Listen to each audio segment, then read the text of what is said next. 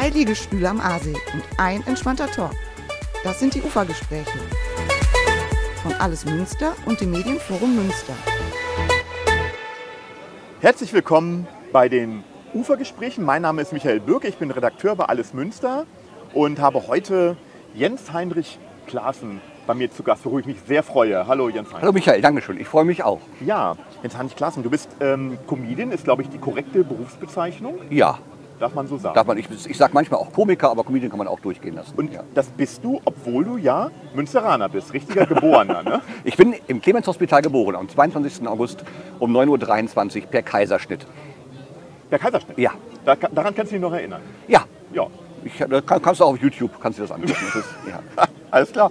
Ähm, du bist nicht nur in Münster geboren, du bist in Münster aufgewachsen. Richtig, ich, ja. Ne? Wo war das so? Im Südviertel bin ich aufgewachsen. Ich äh, war auf der Johannesschule auf der Vogel von Falkensteinstraße. Das war meine Grundschulzeit. Und dann habe ich mein Abitur gemacht auf dem Wilhelm-Hittorf-Gymnasium. Das ist so meine Hut. Okay. Und ähm, hast auch noch eine ganze Zeit in Münster ge gelebt, glaube ich. Ja, ich habe nach dem Abitur äh, und Zivildienst habe ich noch, dann, dann habe ich äh, ähm, in Münster oder in Ottmars-Bocholt ein Jahr lang als Praktikant in den Prinzipalstudios in, in Ottmars-Bocholt gearbeitet und dann bin ich zwischenzeitlich mal für 20 Jahre nach Düsseldorf gezogen und dann aber wieder zurück nach Münster, weil äh, Münster ist meine Heimat und es gibt keinen einzigen Ort auf der Erde, an dem ich mich so zu Hause und wohlfühle wie Münster. Hast du ähm, in Münster so eine Art Lieblingsort, so ein Hotspot? Ja, jetzt gerade hier. Jetzt hier. Das ist schön. Und wenn wir nicht hier sitzen? dann äh, ich bin also der Aasee ist natürlich landschaftlich und so wirklich wunderschön, äh, ist mir aber zu voll. Ich bin ich, ich mag es lieber lieber etwas ruhiger. Das heißt ähm, meistens ja was ist denn dein Lieblingsort von mir Münster? Damit hätte ich mich jetzt darauf vorbereiten müssen auf diese Ja. Frage. Ähm, mh, ich würde sagen der Flughafen Münster Osnabrück. Weil ich äh, Flugzeuge mag und da, also es ist wirklich, tatsächlich Ja, bin, ich, okay. bin, ich, bin ich da häufiger mal, weil da ist es nicht ganz so voll. Das ist ein schöner kleiner Flughafen Mhm. und äh, da bin ich gerne. Da wird man auch nicht so abgelenkt von Starten und Landen in Flugzeug. Nee, man, nee, manchmal, also nachts ist da ja viel los. Die, die ganzen Ja. äh, Flieger Richtung Griechenland und, und Türkei und so und so, das ist ja. Und wenn ich mal zwischendurch auf Reisen gehe, also auf Langstreckenreisen, dann gehen die auch meistens natürlich in Münster los, wenn man dann in München oder in Frankfurt umsteigt. Mhm. Ja. Okay, SMO. Ich glaube, da werden, das werden nicht so viele Menschen sein, die das so von sich sagen. Nee. Ähm, du hast aber auch, äh, bevor du quasi deine Karriere als, als Komiker, als Mhm. Comedian gestartet hast, ja, einen richtigen Beruf gelernt. Ne? Genau, und da kommen wir wieder zurück zum Flughafen. Ich bin gelernter Service-Kaufmann im Luftverkehr. Mm, Eine Ausbildung, die damals geschaffen wurde, um, ähm, um Allrounder im Flughafenbereich zu schaffen. Denn das ja, waren früher meistens Anlernberufe und man wollte jemanden, äh, einen Beruf schaffen, der diese ganzen Bereiche vereint. Und deswegen habe ich ähm, am Check-in gearbeitet, ich habe im Lost and Found gearbeitet, in der Flugzeugabfertigung, alles Mögliche. In Düsseldorf bei der Fluggesellschaft LTU, die es ja leider nicht mehr gibt.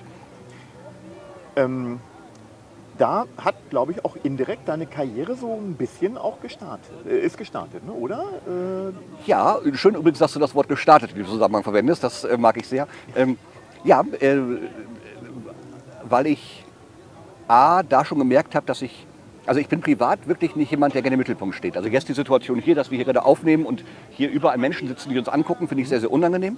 Ähm, aber äh, wenn man mich fragt, hey, kannst du uns unterhalten, dann mache ich das gerne und ich habe da dann auf irgendwelchen Sommerfesten der Fluggesellschaft oder so bin ich dann zwischendurch mal aufgetreten. Natürlich lange noch nicht mit dem äh, Grad an Lustigkeit, wie ich ihn heute Gott sei Dank einigermaßen beherrsche. Nicht, weil ich so wahnsinnig lustig bin, sondern weil ich Berufserfahrung habe. Aber ähm, habe ich gemacht, ja. so, und das hast du aber dann irgendwann wieder dran gegeben, Ja. offensichtlich. Warum? Ach, das war ein längerer Weg. Ich habe Ja. ich, ich hab eigentlich, eigentlich habe ich immer schon gewusst, dass ich auf der Bühne beruflich stehen möchte. Das war schlechtes Deutsch. Ähm, ich habe während meiner Abiturzeit mit meinen beiden besten Freunden Straßenmusik gemacht äh, und das hat auch sehr viel Spaß gemacht. Ich habe, wie gesagt, bin äh, in der Ausbildung und so auch zwischendurch dann mal aufgetreten, habe mich aber nie getraut, das wirklich zum Beruf zu machen. Dann habe ich nach der Ausbildung, die ich abgeschlossen habe, habe ich noch Medizin studiert. Also nicht fertig, ich habe nur ein paar Semester studiert und dann gab es in Neuss bei Düsseldorf einen Kabarett-Workshop vom wunderbaren Kollegen Jens Neutag, dem ich sehr viel zu verdanken habe. Grüße an der Stelle an Jens Neutag. Und äh, dort haben wir so Bühnenarbeit gemacht, Textarbeit. Ich habe dort äh, zwei Kollegen kennengelernt, mit denen wir anfangs ein Ensemble gegründet haben. Und das waren dann so meine ersten Schritte wieder zur Bühne. Und habe ich immer gedacht, okay, das ist genau das, was ich machen möchte. Und wenn ich das jetzt nicht versuche, beruflich zu machen, dann mache ich das nie wieder. Mhm. Und dann habe ich das gemacht, habe gekündigt. Und das war die beste Entscheidung, die ich in meinem ganzen gesamten Leben getroffen habe. Ja. Du hast eben in einem Nebensatz äh, etwas erwähnt, wovon mhm. du wahrscheinlich hoffst, dass ich da nicht drauf anspringe. Ich bin sehr gespannt, was jetzt kommt. Tue ich aber. Das Medizinstudium. Ah. Es gibt ja Menschen, die bringen das zu Ende und sind dann später Ärzte. Richtig. Aber auch da musst du dir irgendwann mal an einem bestimmten Punkt äh, gedacht haben, nee, auch das ist es nicht. Ja, teils, teils. Also ich habe immer noch einen unglaublichen Respekt vor Menschen, die im Gesundheitsbereich arbeiten. Das gilt sowohl für Pflege als auch äh, für Ärztinnen und Ärzte. Ähm, bei mir war es, also ich habe das nach der Ausbildung gemacht, das heißt, ich musste das A, mir selbst finanzieren, weil meine Eltern irgendwann gesagt haben, du, jetzt ist auch mal gut, kann ich auch verstehen, das nehme ich denen auch nicht übel. Ähm, das heißt, ich habe nebenher gearbeitet. Äh, das Medizinstudium ist gerade in den ersten Semestern darauf ausgelegt, war es zumindest damals, ich weiß nicht, wie es heute ist, auszusieben. Das heißt, der Druck war immens. Ich habe es einfach nicht geschafft. Ähm, und äh, man hätte es vielleicht schaffen können, wenn man sich noch mehr Mühe gegeben hatte, hätte. Ich habe es nicht geschafft. Mhm. und das ist wirklich, also wenn ich ich lag vor einiger Zeit in der Raphaels-Klinik und ich lag in, in, in der Notaufnahme ähm, und auf der einen Seite dachte ich, oh scheiße, Notaufnahme und auf der anderen Seite dachte ich, boah geil, Krankenhaus. Ähm, weil ich immer noch diese ganze Situation und diesen Bereich total faszinierend finde und äh, manchmal noch denke, ach Mensch, wäre auch ein schöner Beruf gewesen. Wenn du, angenommen, du wärst Arzt geworden, was meinst du wohl, in welchem Fachbereich wärst du tätig? Ich wollte eigentlich immer Chirurg werden. Mhm. Ich habe auch meinen Zivildienst in einem Krankenhaus im OP-Bereich gemacht, weil ich das so spannend fand. Und dann im Studium hatten wir gleich im ersten Semester Anatomie und haben da auch dann an Körperspenderinnen und Spendern präpariert. Mhm. Ähm, und da habe ich gemerkt, dass ich mit Sicherheit kein Chirurg werde. Denn ähm, das kann ich nicht. Ich habe zwar linke Hände und äh, ich möchte das, also ich, ich meine das auch gar nicht respektlos, weil ich habe mhm. großen Respekt vor den Menschen, die ihren Körper der Wissenschaft zur Verfügung stellen. Aber ich musste mir wirklich zwischendurch immer wieder helfen lassen, weil ich zwei linke Hände habe. Und deswegen wäre ich, glaube ich, wahrscheinlich entweder in den Bereich Innere Medizin gegangen oder Anästhesie, weil ich das auch sehr spannend finde. Mhm. Ich könnte mir bei dir auch vorstellen, dass du ein, kind, ein guter Kinderarzt geworden wärst. Ja, habe ich auch mal überlegt. Ähm, das war tatsächlich äh, Pädiatrie, das Wort habe ich noch behalten. Hätte mir, glaube ich, auch sehr viel Spaß gemacht. Mhm. Ja. Das glaube ich. Hast du eigentlich, also jetzt im, im Bereich äh, Comedian, äh, mhm. hast du eigentlich Vorbilder? Ja, ähm, also nicht, also nicht so richtig. Also es gibt niemanden, wo ich sage, genau das, was der oder die macht, möchte ich auch machen.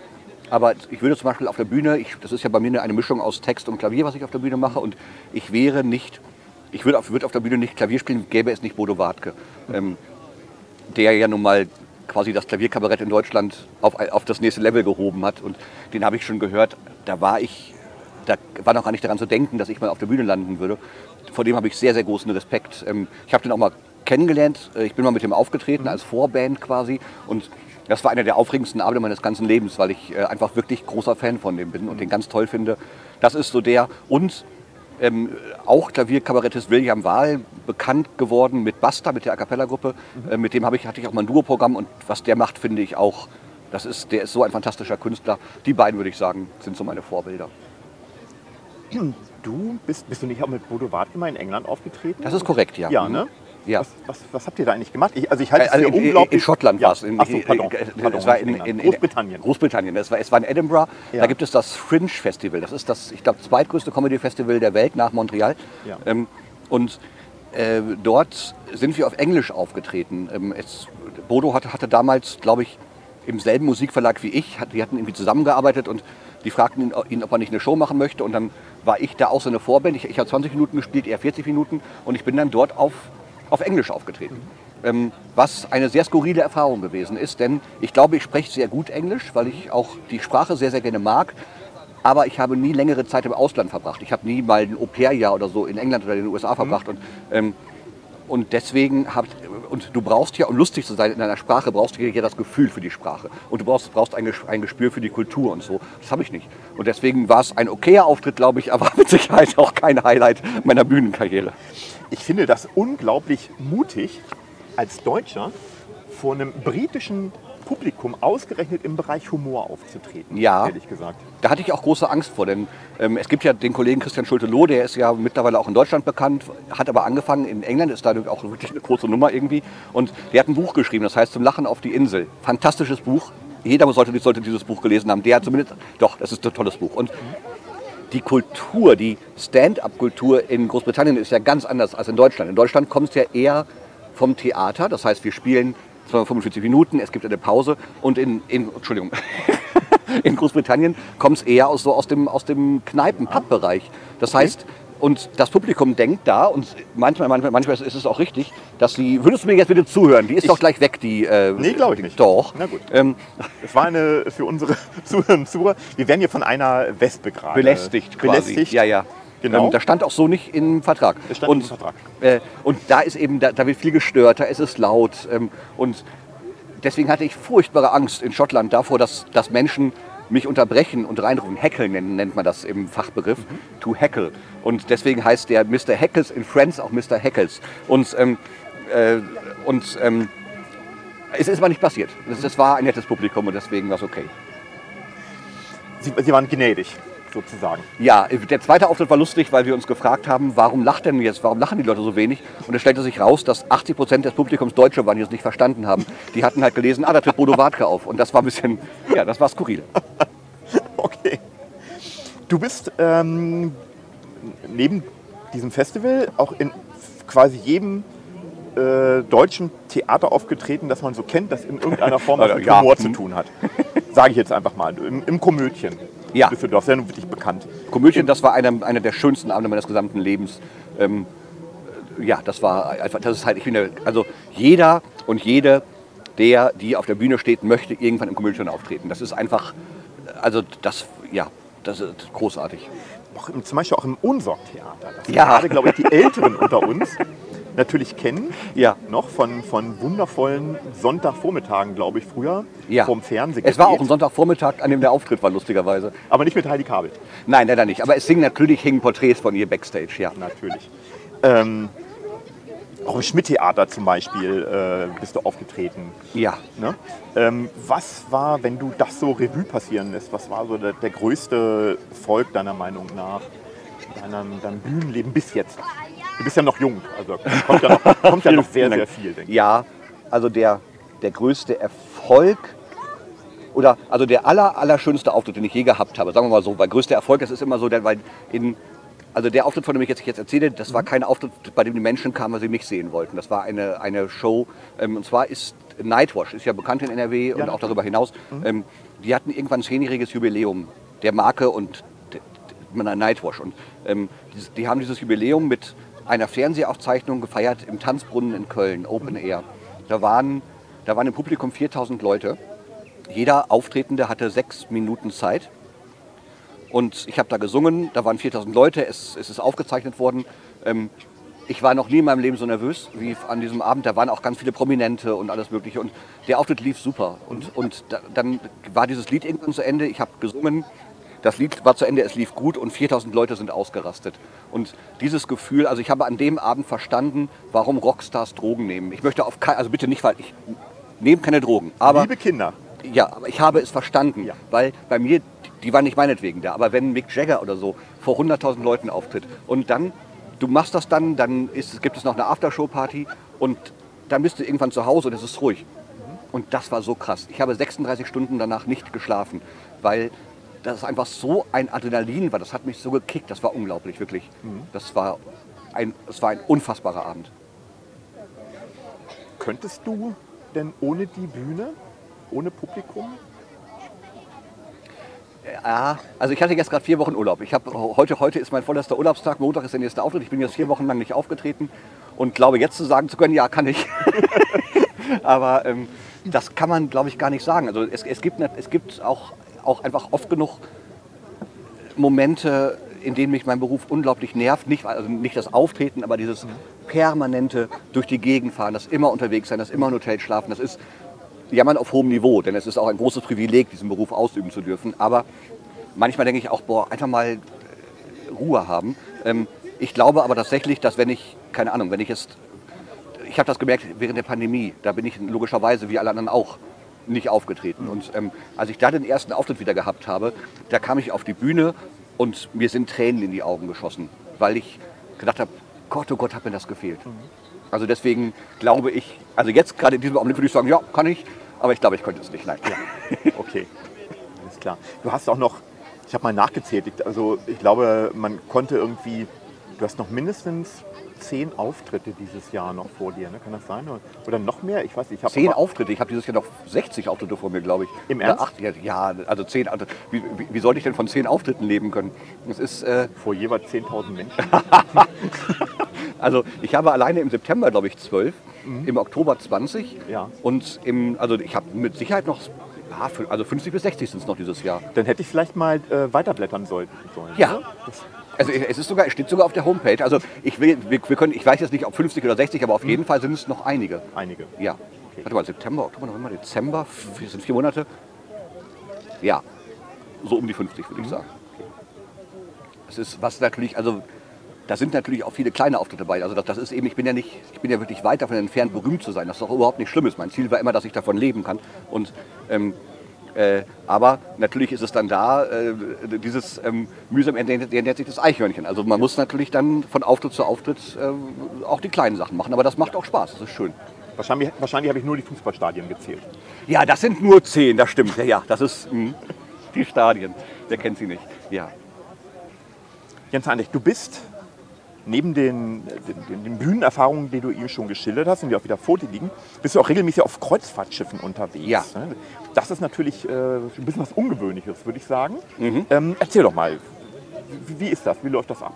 Das ist äh, die meisten Kreuzfahrtschiffe oder speziell die Reederei, für die ich arbeite, die ich wahrscheinlich nicht nennen darf, aus Werbegründen, oder? Ist, oder ist das. Äh, uns alles ganz egal. Ach so, gut, ich arbeite für AIDA.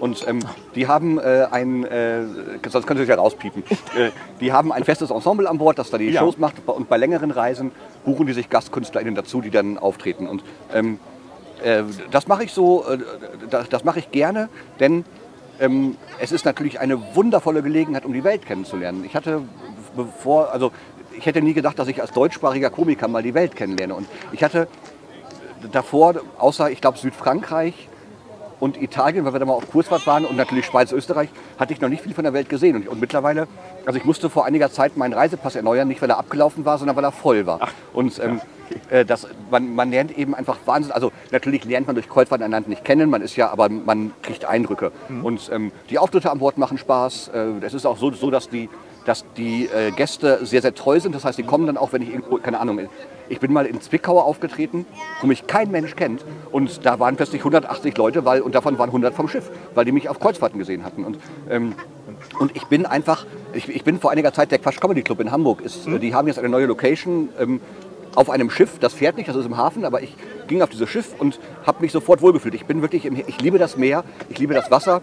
Also sobald ich Wasser sehe und Schiffe, bin ich glücklicher als vorher. Das heißt, diese Kreuzfahrten, ich, ich bin während der Pandemie nicht gefahren. Ähm, A, weil natürlich erst fuhren die Schiffe nicht, dann ist meine Mutter verstorben, dann wollte ich nicht. Und dann dieses Jahr bin ich das erste Mal wieder gefahren und ich, und, und ich bin auf Schiffe aufgestiegen in Hamburg und war sofort gut gelaunt. Weil das einfach, weil ich scheinbar eine sehr, sehr maritime Seele habe. Ja. Maritime Seele. Wenn ich mir jetzt so vorstelle, du hast ja, du trittst ja wahrscheinlich während der Kreuzfahrt nicht nur an einem Abend auf, Nee. sondern häufiger nehme ich an. ja, zwei bis drei Abende, ja. Ähm, das sind ja nun notgedrungenermaßen immer die gleichen Menschen an, dem, an Bord des Richtig, ja. Schiffes. Ähm, kommen die dann immer wieder oder hast du dann jedes Mal ein anderes Programm? Ich habe ein anderes Programm. Ja. Das ist äh, deswegen, also ich bin ja quasi dann, dann als Ergänzung da zu dem regulären Bordprogramm, dass eben das wirklich die, die fantastischen Ensembles äh, machen, die dort an Bord auftreten. Und ähm, deswegen sind es halt zwei, drei Abende und das muss dann auch ein anderes Programm sein. Ähm, weil sonst die Menschen sagen würden, hä, das haben wir doch vor fünf Tagen schon gesehen. Es ist, ähm, es gibt, äh, da, also pro Abend ist es dasselbe. Also es gibt so ein Doppelshow-Konzept, das heißt, ähm, ähm, weil nicht alle, alle Leute in das Theater reinpassen, äh, wird das quasi, spiele ich zweimal pro Abend und dann dasselbe, aber an den verschiedenen Tagen ist es dann unterschiedlich. Das war, zu, das war sehr kompliziert, oder? Oder könnte man Ich habe kein Wort verstanden. Ja, das, ja, Nein, aber äh, doch, doch, in etwa kann ich mir vorstellen, was du, was du uns vermitteln mo- Ja. wolltest. Ähm, du hast alles in allem, also ja, du hast ja vorhin mal kurz versucht durchzurechnen, aber sag, sag mal, roundabout so 150 Auftritte im Jahr, kann das passen? Ja, also es war vor Corona auf jeden Fall so. Ähm, da waren es so etwa 150 im Jahr. Ähm, zurzeit ist es also, die Branche hat sich noch nicht erholt von der Pandemie. Ich bin, und ich bitte das nicht falsch zu verstehen, Ja. ich äh, bin, bin sehr dafür, dass, dass wir aufeinander aufgepasst haben und äh, das, ist, das ist alles in Ordnung. Dennoch hat es mich natürlich sehr betroffen. Und, ähm, äh, und ich kann jetzt nicht für meine Kolleginnen und Kollegen sprechen, ich kann nur für mich sprechen. Bei mir ist noch nicht der Stand von vor der Pandemie erreicht. Und äh, deswegen sind es noch nicht 150 Auftritte im Jahr. Ja, aber das ist ja, wenn man bedenkt, dass das Jahr ja nur 365 Tage hat. Ja. Ähm, Ach so. Ja. Ah, du bist so ein kluger Mann. da, nee, da, daraus resultiert übrigens auch mal der Zeitdruck, den man dann hat. Ähm, hast du da eigentlich noch Lampenfieber? Ja, immer. Ja. Ja? Also es ist nicht so, früher war es so, wenn ich wusste, ich trete abends auf, bin ich morgens aufgewacht und war nervös. Das war früher so, als ich angefangen habe. Mittlerweile ähm, werde ich so eine halbe Stunde vorher nervös ungefähr. Ähm, das ist, und das ist auch gut so. Ich kenne auch aus meiner Branche niemanden, dem das nicht so geht und der das nicht so geht. Weil das, also A, weißt du nie an so einem Abend, wie ist das Publikum drauf, wie bin ich drauf. Also es gibt natürlich auch Abende, da bin ich schlecht. Das ist genau wie in jedem anderen Beruf auch. Äh, außer du, du bist natürlich nie schlecht. Aber sonst, in, sonst ist es, äh, ähm, es gibt immer, also man muss immer, äh, und deswegen äh, bin ich immer nervös. Also jetzt nicht, das ist keine Nerv- Nervosität im Sinne von, boah, hoffentlich vergesse ich meinen Text nicht, weil der ist irgendwann drin. Sondern wirklich so, ähm, es ist, ich, ich kann das an einem Beispiel verdeutlichen. Ich bin vor einigen Jahren mal in Bielefeld aufgetreten und ähm, ich komme, ich saß im Backstage und irgendwann kommt die Veranstalterin zu mir und sagt, Jens, wir machen jetzt die Kasse zu, es ist ausverkauft. Das sind 210 Leute da. Und dann in dem Augenblick dachte ich, krass, ich trete, ich gehe gleich auf die Bühne, zweimal 45 Minuten und ich bin der Einzige, der, der da ist. Das ist äh, ich bin jetzt dafür verantwortlich, dass diese Menschen einen schönen Abend haben. Und da finde ich, darf man nicht so oft drüber nachdenken. Das mache ich auch nicht. Also wenn ich dann auf die Bühne gehe, ist es vorbei, dann ist alles gut. Aber ähm, das ist schon auch eine ganz schöne Verantwortung, finde ich, weil ich möchte ja auch, dass es, dass es den Menschen gut geht und dass die einen schönen Abend haben. Ja. Und wenn ich dann Solo spiele, dann ist das meine Verantwortung. Ja, ja, klar. Und hast, du schon mal, hast du denn schon mal ähm, mit, mit deinem Publikum was besonders Ungewöhnliches erlebt, was Witziges? Äh, was so Ja, einfällt? einiges. Das ist, ähm, äh, ich ich habe mal versehentlich bei einem Auftritt in Dortmund, äh, ich hatte Wasser auf der Bühne stehen, habe hab daraus getrunken und dann äh, weist mich eine ältere Dame darauf hin, dass das ihr Wasser gewesen sei. Und dann ähm, habe ich mich entschuldigt, bin sofort und wollte dann loslaufen, um, um mir neues Wasser zu holen und bin hingefallen auf der Bühne. Ähm, was äh, sehr lustig aussah, aber auch wirklich sehr weh tat. Ähm, ich bin bei einem einer allerersten Auftritte äh, bin ich, ähm, kam, ich, kam ich auf die Bühne und die Treppen zur Bühne waren uneben und ich bin hingefallen und die Leute dachten, na, ist der lustig, Slapstick, boah, ich hab mir so wehgetan. Und das war der einzige Lacher, den ich an dem Abend gehabt habe. Ähm, äh, ich, es, ist, es ist schon passiert, dass Leute, äh, ich war auf der Bühne und jemand schrie, jetzt hör endlich auf mit der Scheiße und geh runter von der Bühne. Also es passieren schon lustige Sachen am Auftritt, ja. Und hast gemacht? Bist runtergegangen? Nein, ich habe Nein. dann, der war sehr betrunken. Ja, natürlich. und äh, und äh, ich habe dann, und der hat nicht aufgehört. Und ich habe ihm dann immer als Countdown angesagt, wie lange ich jetzt noch auf der Bühne bin. Mhm. Und immer wenn er wieder anfing zu schreien, habe ich es um eine Minute erhöht. Und dann hat er irgendwann gedacht, oh, wenn ich jetzt weiter schreie, wird es immer länger. Und dann hat er aufgehört. Ja, da kann er noch nicht so besoffen gewesen sein, weil da, den Zusammenhang muss, er mal, muss man Den ja hat er doch verstanden, ne? ja. Er Aber es war wirklich, das war schon, Ja. Mhm. weil der auch dann leicht aggressiv war. Das war eine der wenigen Male, die ich durch den Hinterausgang rausgegangen bin. Weil ich dachte, wenn der mich sieht, dann könnte es Probleme geben. Wenn du deine, dein, dein Programm erarbeitest Ja. zu Hause, ähm, weißt du dann immer schon, ah, das ist jetzt ein Knaller. Also das ist ja wohl das Großartigste, was ich jemals äh, gemacht habe. Nee, ich denke das manchmal und dann ist es nicht so. Ähm, ich weiß, dass ich, ich, ich habe Lieder geschrieben, von denen ich mir sicher war, mit denen werde ich berühmt. Und dann habe ich äh, das auf der Bühne gespielt und habe darauf null Reaktionen bekommen. Dann habe ich es umgeändert, habe gedacht, jetzt aber. Hab dann habe ich wieder und dann, nee, es gibt, also es gibt, manch, es gibt manchmal Lieder, da, denkt, da hat man schon das Gefühl, okay, die könnten jetzt was werden. Und dann ist das auch so. Aber ich, es gibt Lieder, also ich habe Lieder gesungen, von denen ich dachte, komm, ich probiere die jetzt mal aus, aber, aber die sind eh nix. Ja. Die sind heute noch im Programm, weil, sie, weil, sie, weil die Leute darauf völlig abgehen. Und ich habe Texte geschrieben, die ich großartig fand, die ich nach fünfmal Singen aus dem Programm genommen habe, weil die Reaktion nicht da war. Also es ist halt, man muss, also ich kann noch so viel im stillen Kämmerlein schreiben, man muss die Sachen vor Publikum ausprobieren. Hast du ähm, Freunde, Partnerin, ich weiß nicht was? Nee, ich bin ja Single. Kann man das vielleicht sagen? Ich, dass ich auf, dieser, auf, dieses, auf diesem Wege. In welche Kamera kann ich sprechen? Ich suche eine Frau. Ähm, das wäre super. Ich bin wirklich sehr, sehr alleine. Und bei Tinder klappt es nicht. Vielleicht kann man da, könnte, könnte noch mal eine E-Mail-Adresse einblenden. einsameherzen.jensklaassen.de. Das machen wir auf jeden Ja. Fall. Das können wir durchgehend Danke. machen eigentlich bei der kompletten Übertragung. Nee, reicht ja, wenn man das zwischendurch mal immer wieder, dass man da einsameherzen.jensklaassen.de. Das ist etwas, da wäre ich ja nie drauf gekommen, dass du keine, keine Ich habe keine Partnerin. Das ist verrückt. Aber, aber dar- darum dreht sich ja auch mein Programm. Ja. Und, äh, aber ich habe tatsächlich, also ich habe ähm, Freundinnen und Freunde und Ja. Kolleginnen und Kollegen, denen ich die Sachen vorspiele. Und das müssen Leute sein, von denen ich weiß, dass sie nicht sagen, ah toll und denken, bäh, sondern es müssen Menschen sein, von denen ich weiß, die sagen mir gnadenlos die Wahrheit. Und da habe ich zwei Freundinnen und von, bei denen weiß ich, die würden mich niemals auf dem Messer laufen lassen und sagen mir dann auch, was sie darüber denken. Okay. Und das ist so die, die, die, der erste Test sozusagen, der erste Testlauf. Genau, also ich schreibe ich, ich. Mhm. ich schreib's erstmal, dann singe ich es den Leuten, den beiden Freundinnen vor, äh, meistens am Telefon oder, oder ich schicke denen irgendeine Aufnahme, Ja. dann sagen die da was zu und dann kommt der Publikumstest, ja. Es gibt ein Lied Jetzt von bin ich dir. gespannt. Ja. Bitte? ja, ich bin es gespannt. gibt viele. Ja, Du weißt, welches kommt jetzt wahrscheinlich. Also es gibt ein Stück, das hat mich, es hat mich fertig gemacht, als ich das gehört habe. Ähm, nicht nur wegen seiner Schönheit, sondern weil du dir unglaublich viele Zahlen merken dafür. Ja. Du ahnst schon, um welches das Lied ist mein bekanntestes Lied tatsächlich. ist ja. es wohl, ne? Ja. Weil es, glaube ich, die Menschen völlig fertig macht, wenn sie das hören. Ja, und das war lustigerweise ein Lied, von dem ich dachte, das, das kommt nicht an, als ich es geschrieben habe. Ich glaube, es liegt nicht nur daran, dass viele Menschen ähm, die Erinnerung an ihren Matheunterricht gerne verdrängen, sondern auch daran, dass man sich nicht vorstellen kann, wenn man sich so viele Zahlen merken. Ja. Vielleicht soll mal ganz gut erklären, worum Erklär es geht. ich, das, das Lied ist, heißt das Pi-Lied und geht um die Kreiszahl Pi, also 3,1415 und so weiter. Und ich singe, es, es geht darum, dass ich eine, eine Mathematikstudentin kennenlerne und je mehr ich von ihr will, desto mehr Nachkommastellen dieser Zahl muss ich können. Und ich singe am Schluss 115 Nachkommastellen von Pi auswendig. Und ähm, da habe ich wirklich, ich habe das geschrieben und dachte, ja, pff, mal, mal ausprobieren. Dann habe ich das geprobt, das war sehr viel Arbeit, weil man muss halt 115 Nachkommastellen von Pi auswendig lernen. Und dann ist es mein größter Hit geworden. Also das, das hat auf Facebook, ist das mal geteilt worden und hat mittlerweile, zwei, also es gibt, es gibt das zweimal auf Facebook und, und ins- insgesamt hat es über 6 Millionen Aufrufe tatsächlich. Ja, und da, man muss dazu sagen, also ich kann nur empfehlen, das selber mal zu googeln. Ähm, das hast du jetzt nicht so dahergesagt mit den 115 Stellen. Nee, Das die kann ich wirklich. wirklich 115 Stellen, ne? Ja, soll ich? Also, ja, dann wären wir auch am Ende unserer Sendung für heute. Das machen wir als Fade-Out. Gibt es da einen Trick?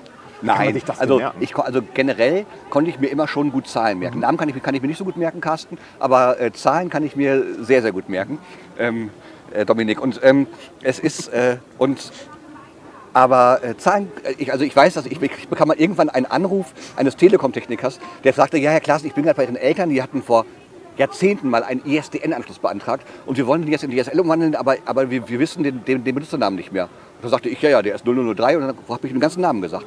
Das, das waren 20 Zahlen. Ich sagte, wie können Sie das? Ich habe ich behalten.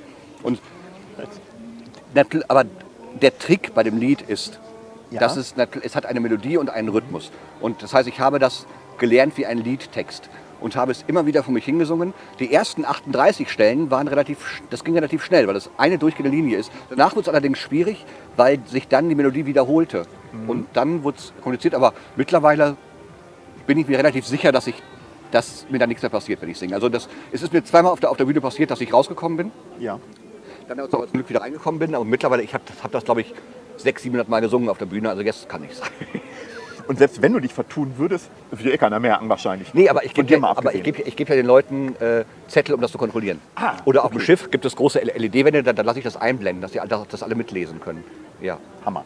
Das wird ein Hammer. Also ich finde, aber es ist auch ein tolles Lied, finde ich. Dankeschön. Auch davon mal ganz Danke. abgesehen. Ähm, wie ist das bei dir, wenn du so die Szene beobachtest? Du beobachtest auch so ein bisschen die Szene deiner Kolleginnen und Kollegen. Selbstverständlich. Ja. Ähm, beobachtest du da so eine Art Entwicklung, so einen Trend? Ja, total. Das ist, ich moderiere ja auch hier, hier in Münster im Kreativhaus eine, eine Nachwuchs-Comedy-Show, den GTD Comedy Slam. Und ähm, es ist, also als ich angefangen habe, gab es in Deutschland eine offene Bühne in Köln. Und ähm, das heißt, ich bin fast nie kostenlos aufgetreten, weil es das einfach nicht gab. Und die Szene war viel, viel kleiner. Ähm, und wo, war eben noch sehr geprägt von dieser, was ich vorhin schon mal erzählt habe, von dieser Entwicklung vom Theater her. Mittlerweile die jüngeren Leute orientieren sich eher, dadurch, dass es YouTube und TikTok und Insta und sowas gibt, sehr an englischsprachigen Comedians, was ich überhaupt nicht schlimm finde. Aber das ist, das ist natürlich eine ganz, ganz andere Art, mit dem Thema umzugehen. Und, ähm, das heißt, die Art und Weise, wie Leute auftreten, hat sich schon sehr, sehr geändert. Ähm, zum Teil zum Guten. Ich finde, es gibt einige Sachen, die ich daran sehr toll finde und die ich auch gern können würde, die ich aber nicht kann. Ähm, und einige Sachen, wo ich denke, ja, komm, das ist jetzt ein bisschen. Also mir fehlt es manchmal. Also für mich ist eine Quintessenz von Comedy ist Selbstironie.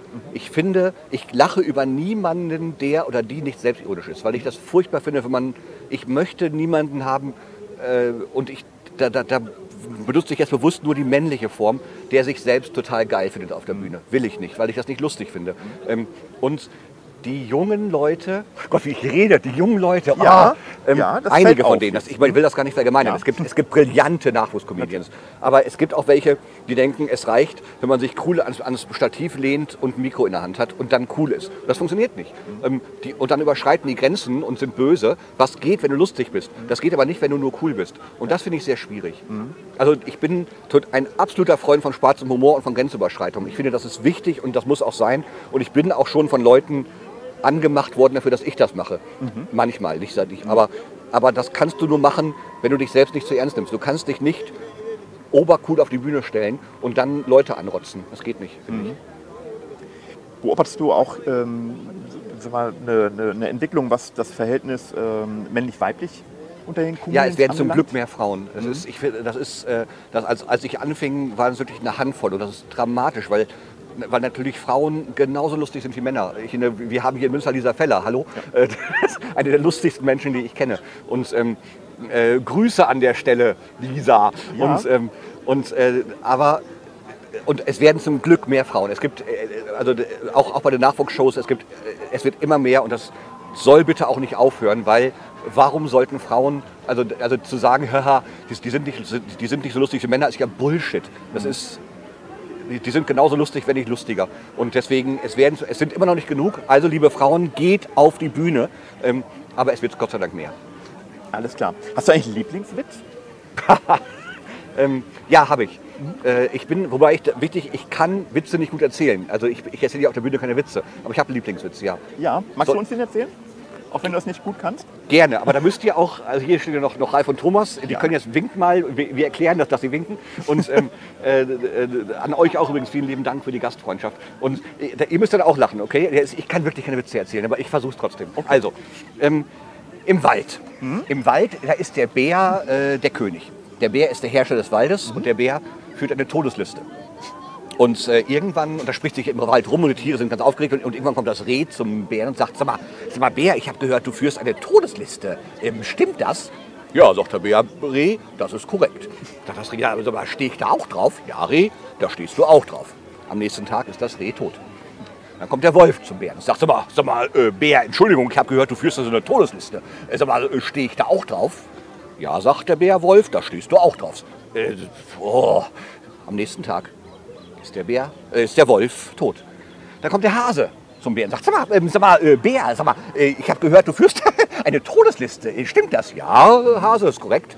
Äh, das stimmt. Sag mal, ähm, sag mal äh, stehe ich da auch drauf? Ja, Hase, da stehst du auch drauf. Sag mal, äh, kannst du mich da runterstreichen? Ja, kann ich machen. Ich mag den sehr. diesen Der ist Witz. großartig. Der ist, ja, Thomas fand es, hat, achso, das hat nicht verstanden. Wegen der Musik. Ja, es ist sehr laut hier. Ja, ja. Ja. Es ist, ja.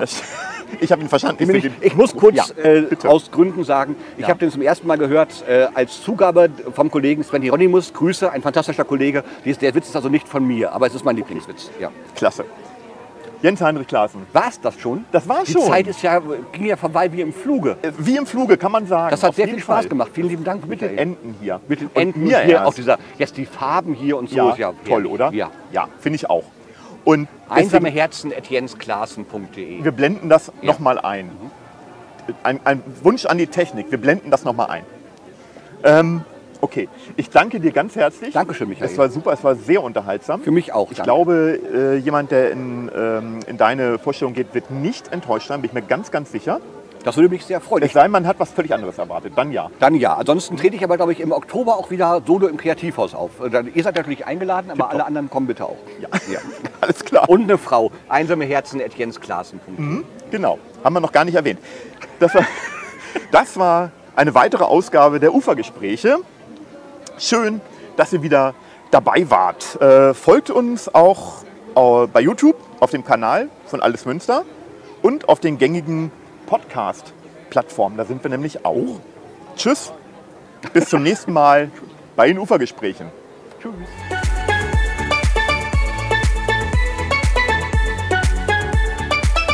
Das waren die Ufergespräche, der Asi-Talk über das, was Münster bewegt.